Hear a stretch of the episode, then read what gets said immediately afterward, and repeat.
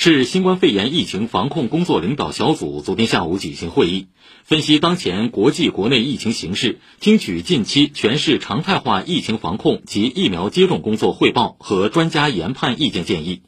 研究部署下一步疫情防控重点工作。市委书记、市疫情防控工作领导小组组长李强主持会议并讲话，市委副书记、市长、市疫情防控工作领导小组组长龚正出席会议并讲话。市委副书记于绍良出席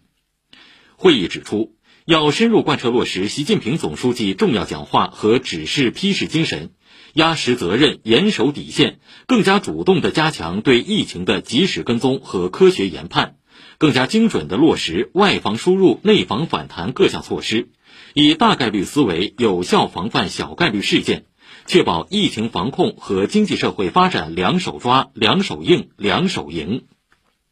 会议指出，要毫不放松落实常态化防控要求，始终紧盯入城口、落脚点、流动中、就业岗、学校门、监测哨等关键点、关节点，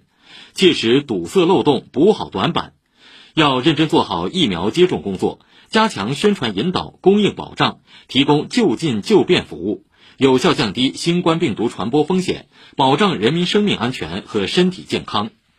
要强化防疫三件套、五还要，固化良好的个人健康防护习惯。市领导陈寅、吴清、周慧林、诸葛宇杰、舒庆、宗明、汤志平、陈通、张维出席会议。